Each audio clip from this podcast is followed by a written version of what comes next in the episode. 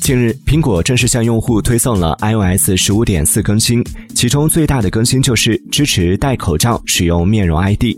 iPhone 十二及后续机型支持用户在没有 Apple Watch 时，戴口罩状态下也能识别，只需要打开系统内。戴口罩使用 Face ID 的开关之后，重新录入一遍面部数据即可。